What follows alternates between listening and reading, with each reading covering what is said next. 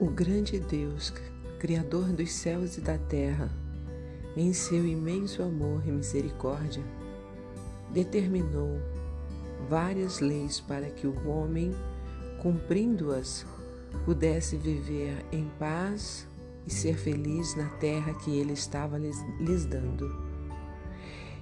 Entre essas leis, no capítulo 25 de Deuteronômio, está escrito: Não levem na bolsa dois pesos diferentes, um maior do que o outro, nem tenham em casa duas medidas diferentes, uma maior do que a outra.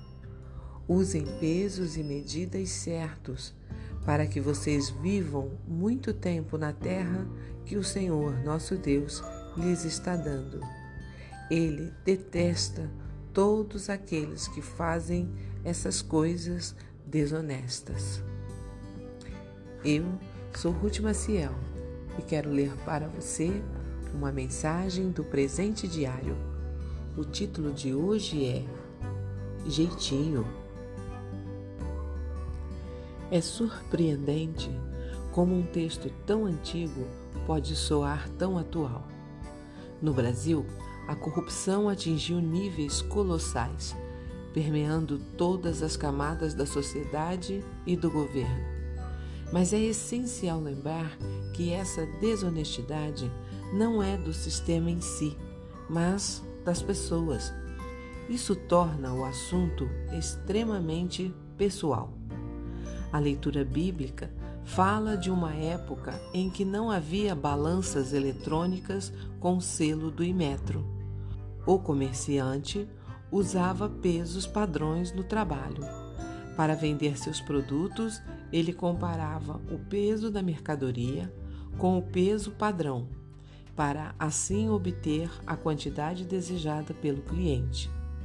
Mas havia aqueles que utilizavam padrões falsificados que aparentavam um peso, mas possuíam outro. Assim, o comerciante vendia sua mercadoria por um preço maior do que o correto. Sempre querer levar vantagem é, portanto, um problema muito mais antigo do que a famosa Lei de Gerson. Uma das maiores causas de miséria material é a corrupção econômica. E o Senhor deixa claro que a desonestidade o ofende. Infelizmente, a cultura brasileira está entranhada pelo jeitinho. Todo mundo faz.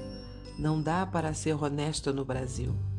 E outros pensamentos semelhantes dificultam muito a vida de quem quer agir corretamente em nosso país. Ser fiel ao Senhor envolve muita fé pois é frequente haver perdas financeiras. No entanto, a palavra do Senhor é o único peso realmente justo, constante e honesto em relação a nós humanos. Deus não muda suas promessas ao sabor do vento, de acordo com o seu humor, nem mesmo de acordo com o nosso comportamento. Assim, quem quiser realmente agradar a Deus é desafiado a olhar para dentro de seu coração. O amor ao Senhor Jesus também se mostra na conduta honesta, mesmo quando se é o único a ir contra a corrente. Em tais situações, ser honesto equivale a declarar: Eu confio em ti, Senhor, e digo: Tu és o meu Deus, o meu futuro está nas tuas mãos. Um pensamento para o dia? Ser honesto é abrir mão de levar vantagem injusta. Se você gostou, compartilhe com outras pessoas, porque a palavra de Deus nunca volta vazia. Tenha um bom dia, fique na paz do Senhor.